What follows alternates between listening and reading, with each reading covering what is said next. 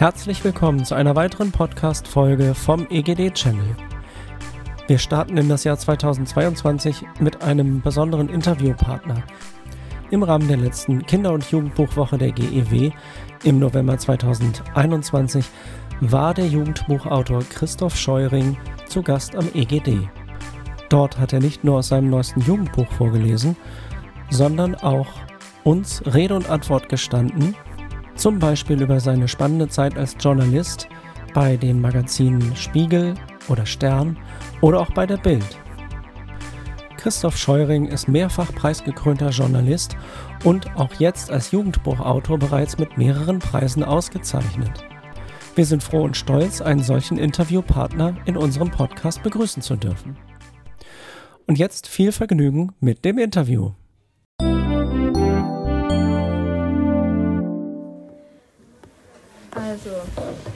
Bei welchem Magazin haben Sie am liebsten gearbeitet?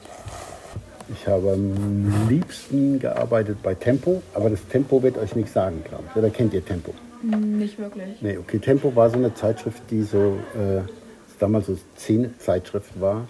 Also diese junge Themen für junge Leute. Ähm, und die hat eine ganz tolle Atmosphäre gehabt, man konnte alles machen, war.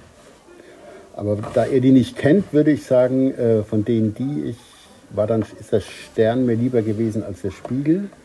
Und äh, wie ich schon äh, bei der Lesung gesagt habe, ist die Bildzeitung aber eine gewesen, die, äh, wo es menschlich am schönsten war. Da wollte ich sowieso an der Stelle nochmal drauf eingehen. Sie hatten ja vorhin gesagt, dass viele auch in der Bevölkerung die Bildzeitung als Zeitung abstempeln, die vielleicht nicht so hochwertig oder so ist. Äh, was sagen Sie denn dazu aus Ihrer Sicht? Weil Sie sind von einer der hochwertigsten Zeitschriften in Deutschland äh, zu einer der niedrigst gestellten, sage ich jetzt mal, Zeitschriften in Deutschland gegangen. Und wie sagen Sie denn, war da der Unterschied auch äh, vom Arbeitstechnischen und wie haben Sie sich da wohlgefühlt? Also es ist natürlich eine ganz andere, äh, ganz andere Liga erst einmal. Also wenn ich beim Spiegel eine Geschichte habe, dann weiß ich, ich habe Zeit zum Recherchieren. Ich bin da zwei, drei Wochen zum Teil auch äh, unterwegs und äh, kann mich wirklich mit dem Thema beschäftigen. Und dann habe ich äh, im Zweifelsfall auch äh, eine Woche oder zwei Zeit, um das aufzuschreiben, eine große, lange Geschichte zu machen. Und bei der Bildzeitung bin ich einen Tag unterwegs und habe im Zweifelsfall zehn Minuten, um das aufzuschreiben. Und dann ist es aber auch nur ganz kurz. Und das ist ein komplett anderes Arbeiten. Ähm, Und eigentlich wollte ich nur schauen, ob ich das auch kann. Also ich wusste irgendwann, okay, das, die lange Geschichte und die lange Recherche, die kann ich. Aber kann ich das auch irgendwie in zehn Minuten? Und das ist ein komplett anderes Arbeiten. Und äh, das hat mir schon auch Spaß gemacht. Und äh, dann gibt es Bereiche, die, also die Bildzeitung hat zum Teil auch eine ungeheure Macht, muss man sagen. Also wenn die Bildzeitung einen Politiker fragt, gib uns mal ein Interview, dann äh, ist es klar, dass er das Interview auch kriegt. Weil von der Bildzeitung, weil sie die größte Leserschaft überhaupt hat, ähm, äh, wollen sie, äh, vor dieser Plattform wollen sie auch reden ähm, und ihnen ihre politischen Thesen kundtun. Das heißt, du hast als Redakteur der Bildzeitung oder als Reporter der Bildzeitung eine ungeheure Macht. Äh, und das ist ja auch irgendwie erstmal ein ganz cooles Erlebnis, dass du nicht irgendwie so als Bittsteller der irgendwo hinkommst und sagen musst, bitte, bitte, bitte, sondern sagst, äh, lieber Herr Außenminister, ich möchte jetzt ein Interview haben. Und dann sagt der Außenminister, okay, ich gucke mal in meinen Terminplan. Wir hätten hier in drei Tagen hätte ich da ein Fenster von äh, einer halben Stunde. Kommen Sie. Schon auch cool. Aber haben Sie da nicht auch in gewisser Weise mal Angst gehabt, dass Sie äh, zu etwas schreiben, was dann etwas auslöst in der Bevölkerung, was dann vielleicht gar nicht so gemeint war oder so, weil die Bildzeitung ja sehr eine Zeitung ist, die, wie Sie schon gesagt haben, sehr viel auslösen kann in der Bevölkerung. Meine Themen waren das nie. Also all das, was so die Bildzeitung, gerade zum Beispiel jetzt, wenn man so guckt, äh, in Bezug auf die, die Impfungen oder auf die Corona-Beschränkungen oder so, was ja im Moment passiert ist, ist ja natürlich eine Sache, die äh, höchst gefährlich ist, höchst tendenziös ist, äh, politisch äußerst fragwürdig ist. Ähm, solche Sachen habe ich nie gemacht, hätte ich auch nie gemacht. Ähm, und zu meiner Zeit, als ich dort war, war die Bildzeitung auch politisch ein bisschen anders äh, aufgestellt. Also wir hatten einen Chefredakteur, der eher sozialdemokratisch gedacht hat. Und äh, das war eine ganz kurze Phase in der Geschichte der Bildzeitung. Ähm, also von daher, die Angst hatte ich nie, weil ich das einfach auch nicht so gemacht habe. Aber in dem Moment, als dieser Chefredakteur dann ausgewechselt wurde und ein äh, deutlich konservativerer und populistischerer Chefredakteur äh, kam, bin ich auch sofort gegangen. Also gab, gab überhaupt gar keine Diskussion, dass ich dann da noch bleibe. Also hing es auch von Ihrem Chefredakteur bzw. auch von den Kollegen ab, wie Sie sich wohlgefühlt haben. Ja, genau. Und dazu kommt, äh, was mich halt auch persönlich immer wahnsinnig interessiert hat, war Sport. Ich fand Sport immer super, hatte aber nie die Möglichkeit, irgendwie in einer Sportredaktion zu arbeiten. Und für die Bildzeitung konnte ich zum Beispiel äh, die Berichterstattung machen für die bei der äh, bei den Olympischen Spielen in Sydney. Da bin ich ja nach Australien geflogen und war dann irgendwie zwei Tage in Australien, konnte die ganzen Olympischen Spiele sehen und konnte, ich bin der totale Basketballfreak gewesen, äh, immer noch und mein Sohn auch und äh, konnte mir dann Basketballspiele anschauen, konnte mit den äh, Profis von der NBA, die für das amerikanische Team äh, dort gespielt haben, Interviews machen, so, das fand ich alles großartig. Also, von daher, das war schon auch cool dann da ist halt anscheinend mal was anderes als so ein, was widerspiegelt, zum Beispiel was ganz anderes, wie Sie auch genau, schon gesagt haben. Absolut. Und es ist auch was anderes als diese, äh, sonst mache ich immer eher so, hatte ich immer eher so Geschichten gemacht von den äh, von Randgruppen in unserer Gesellschaft und da vor allem von jugendlichen Randgruppen. Das war eigentlich so mein Spezialgebiet und das ist das, was mich am meisten interessiert hat. Und Bildzeitung ist das, was die überhaupt nicht interessiert, eigentlich so Sozialstudien oder so zu machen, sondern die wollen irgendwie eine reißerische Schlagzeile haben. Wie oder wann kommen Ihnen die Idee für Ihre Bücher? Ähm, tatsächlich äh, brauche ich, wenn ich meine Bücher schreibe, irgendwie einen Anker in der Wirklichkeit. Ich, und dadurch, dass ich als Journalist relativ viele Erfahrungen gemacht habe in meinem Leben und viele verschiedene Situationen habe reingucken können, äh, habe ich auch schon viele Ansätze für irgendwelche Bücher. Und wie jetzt bei diesem Buch, was ich gelesen habe, also das Echt, wo ich gesagt habe, äh, die Jugendlichen dort am Bahnhof waren für mich so interessant, da will ich noch mal was mehr machen. So ist es eigentlich bei anderen Büchern auch. Dass ich, äh, wir haben immer irgendwie ein Erlebnis von mir, in de, in, meistens im journalistischen Bereich, wo ich sage, das war so interessant, da will ich noch mehr machen als nur eine Geschichte in der Zeitung. Ja, und ähm, dann wollte ich Sie auch noch mal fragen, so weil Sie vorhin auch erwähnt hatten, Sie waren da ja sehr nah dran an diesen Jugendlichen, auch am Bahnhof und so. Ähm, wie haben Sie diese jugendlichen Menschen oder allgemein Menschen am Bahnhof da in Armut denn erlebt? Weil Sie haben die auch als sehr offen beschrieben und so. Mhm, mhm. Ja, die sind auch total offen. Die sind äh, auf eine Weise auch äh, extrem solidarisch miteinander. Also die passen aufeinander auf. Und die, äh, wenn jemand äh, da Geld hat, wie immer er da auch rangekommen ist, dann teilt er das mit den anderen. Und äh, wenn äh, jemand Gefahr läuft, irgendwie komplett abzuschürzen, dann helfen sie denen auch. Also das ist, die sind auf der anderen Seite, auf der einen Seite wahnsinnig, äh, sagen, grob und äh, manchmal auch brutal, auch zu anderen und hauen sich auch zum Teil und ziehen andere Jugendliche ab und ähm, beklauen die. Solche Sachen gibt es auch alles. Und auf der anderen Seite sind sie aber auch extrem fürsorglich und äh, äh, solidarisch äh, untereinander und sind wirklich so eine Gemeinschaft. Die dann aber dann auch wieder, dann ist der eine wieder weg und dann spielt auch überhaupt keine Rolle mehr. Das ist so ganz seltsam. Also wenn wir einen Freund haben, ähm, dann ist er erstmal ein Freund. Und äh, dann sehen wir ihn vielleicht auch mal zwei, drei, vier Wochen nicht und dann, wenn er wiederkommt, ist aber wieder der Freund. Also das, oder wir rufen auch mal an, sagen, wie geht's dir und sowas. Das ist bei denen alles gar nicht, sondern solange du da bist, passt du, passen sie aufeinander auf und in dem Moment, wo du weg bist, bist du eben auch weg und dann bist du auch, spielst du auch keine Rolle mehr. Das ist so schon irgendwie eine, seltsame Atmosphäre. Haben Sie jemals ein Buch angefangen und nie weitergeschrieben? Bisher noch nicht, ne? Tatsächlich ist es auch so, wenn du so viel Arbeit reinsteckst, dann ähm, möchtest du auch nicht, dass das irgendwie nutzlos irgendwo vergammelt, sondern dann willst du es auch irgendwie fertig machen. Wann haben Sie gemerkt, dass Sie gerne als Autor tätig werden wollten?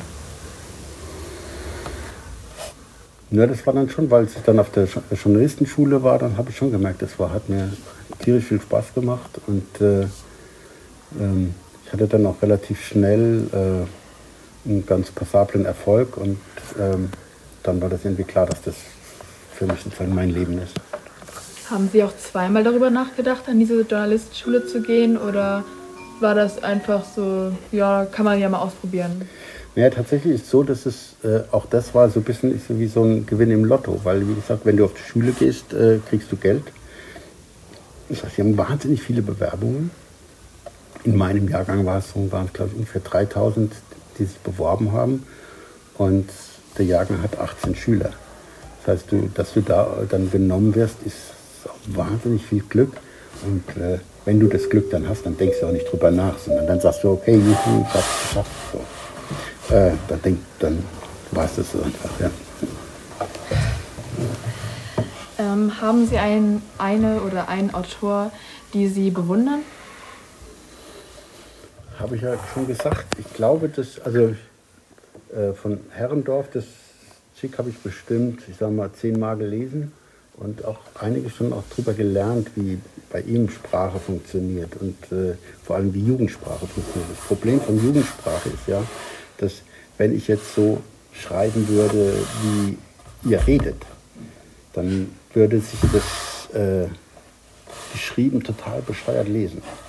Auf der anderen Seite schreibe ich aber über Jungs und Mädchen in eurem Alter. Das heißt, ich kann jetzt auch nicht das so schreiben, wie es normale Schriftdeutsch ist und wie Erwachsene Schriftdeutsch machen. Also ich muss irgendwas finden, wo die Sprache so klingt, als könnten sie Jugendliche so reden, aber in Wirklichkeit tun sie es gar nicht, sondern die reden in Wirklichkeit anders. Äh, und äh, das ist schon eine relativ äh, schwierige Aufgabe, so eine Ton Tonalität zu finden. Und da habe ich von Herrndorf schon einiges gelernt. Der hat das wirklich toll gemacht. Und schreiben Sie gerne Jugendbücher oder haben Sie schon mal darüber nachgedacht, auch vielleicht ein Buch für Erwachsene oder zu schreiben oder vielleicht auch für noch jüngere Kinder als jugendlich oder so? Oder war jugendlich schon immer Ihre Zielgruppe? Nein, tatsächlich ist es so, dass ich habe zuerst ein Erwachsenenbuch geschrieben. Da war ich bei der Bildzeitung und habe äh, für die Bildzeitung über den Krieg berichtet zwischen Serbien und dem Kosovo. Und da sind auch so viele Sachen passiert, die man in der schlagzeilengetriebenen Bildzeitung überhaupt nicht hatte unterbringen können. Und deswegen habe ich da mal einen Krimi dann geschrieben, der äh, äh, im Kosovo spielt und der den äh, Krieg so als Background äh, im Buch hat. Ähm, und dann wollte aber eigentlich nie noch weitere Bücher schreiben. Und dann war es aber so, dass ich einen Sohn hatte, der war damals zwölf und der hatte überhaupt keine Lust zu lesen. Und ähm, da ging es dann darum, dass wir Eltern immer gesagt haben, du musst aber lesen, lesen ist wichtig. Und dann hat er gesagt, mein, mein Sohn war der totale Basketballfreak. Äh, und dann hat er gesagt, okay, ich lese was, wenn du mir ein Buch gibst, was vom Basketball handelt und was noch ein bisschen spannend ist.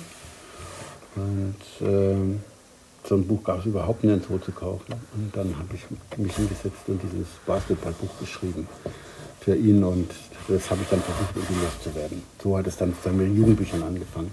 Und im Prinzip ist es dann auch so, sagen, wie mein Sohn älter wurde, so werden dann auch die Bücher älter.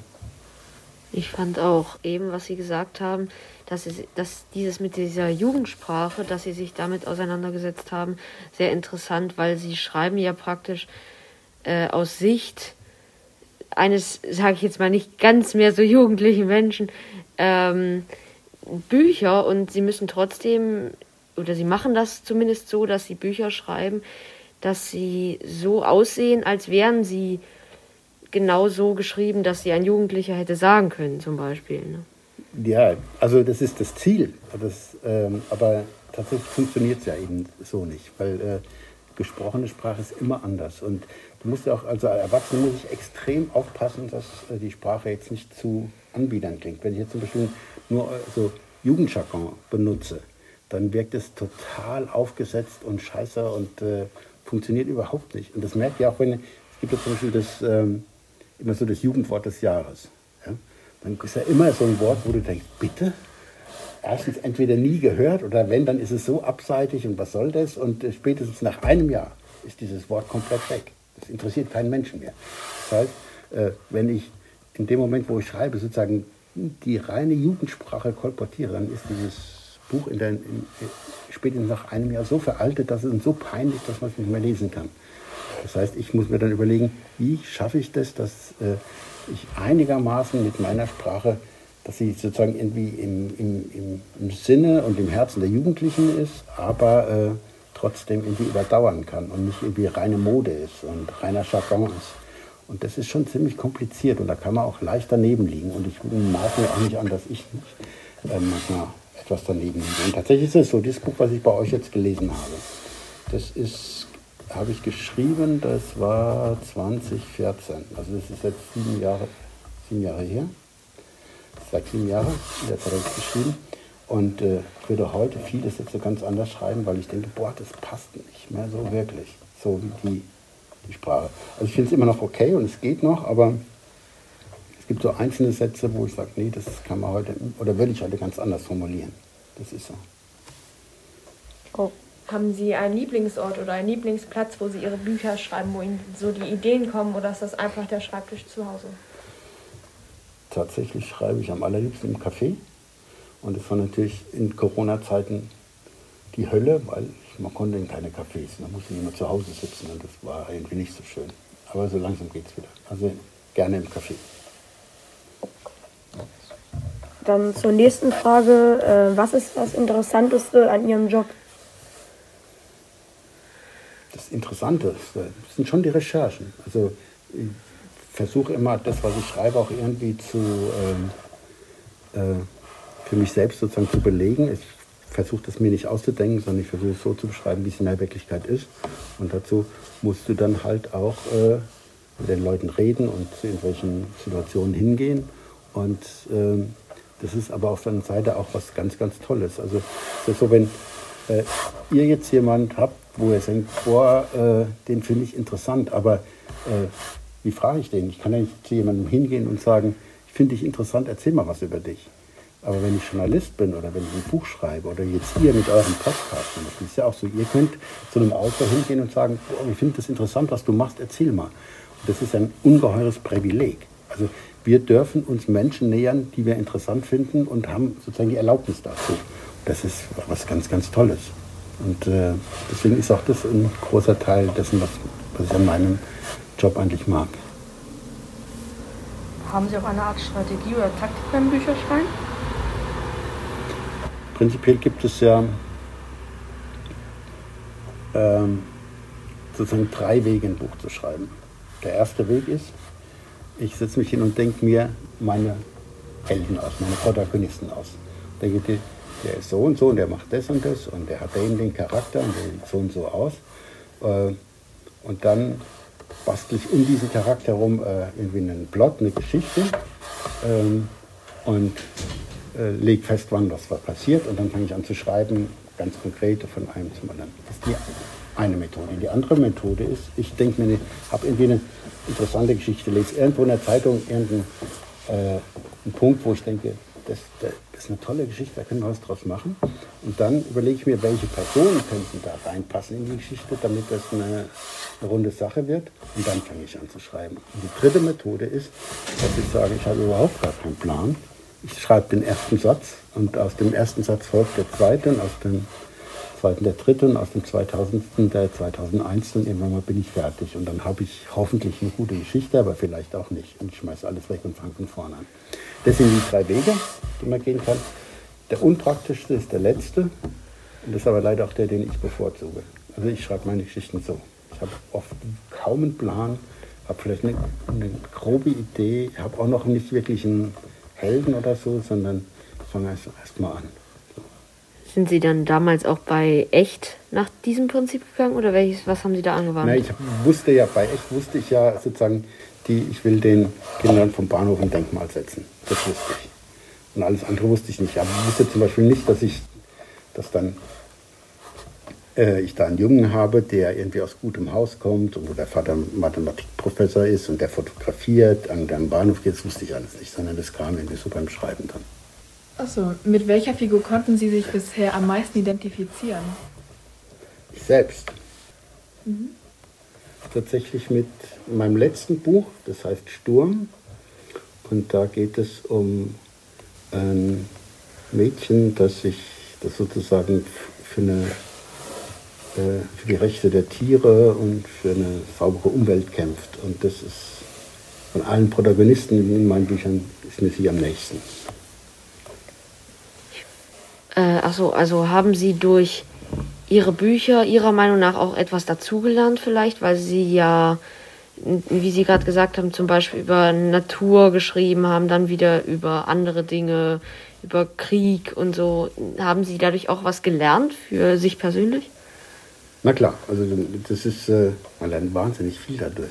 Das, nein, das ist ein Teil meines Lebens geworden, diese ganzen Recherchen und äh, haben meine Sicht auf die Welt brutal verändert. Also wenn du immer nur zu Hause, sozusagen hier in dem sicheren äh, und relativ wohlhabenden Deutschland sitzt und äh, mit deinen Freunden zugange bist und irgendwie einen guten Job hast, dann äh, siehst du das Leben komplett anders, als wenn du äh, in irgendeinem ich sag mal, südafrikanischen Township sitzt und äh, nicht weißt, von was du morgen, äh, was du morgen essen sollst und du dich nachts nicht raustraust, weil das zu gefährlich ist, äh, weil dann da irgendwelche Banden dich auflauern können. So, das ist ein komplett anderes Leben und das verändert deine Sicht auf die Welt und auf die Existenz brutal. Also ich bin wenn ich jetzt das nicht alles erlebt hätte, wäre ich nicht so total dankbar für das, wie, sozusagen, wie mein Leben, äh, mit welchen Privilegien ich habe im Vergleich zu irgendwie 99,9 Prozent der anderen Menschen in, auf der Welt. Ähm, geben Sie Ihren Figuren persönliche Eigenschaften von Personen aus Ihrem Umfeld? Heißt irgendwie von Ihrer Frau, von Ihren Kindern oder generell einfach von Personen und lehnen dann die Protagonisten an die Persönlichkeiten? Frau und Kinder sind tabu. Wobei das eine bei einem Buch stimmt nicht, da ist mein Sohn sehr stark drin, das mit diesem Basketballbuch.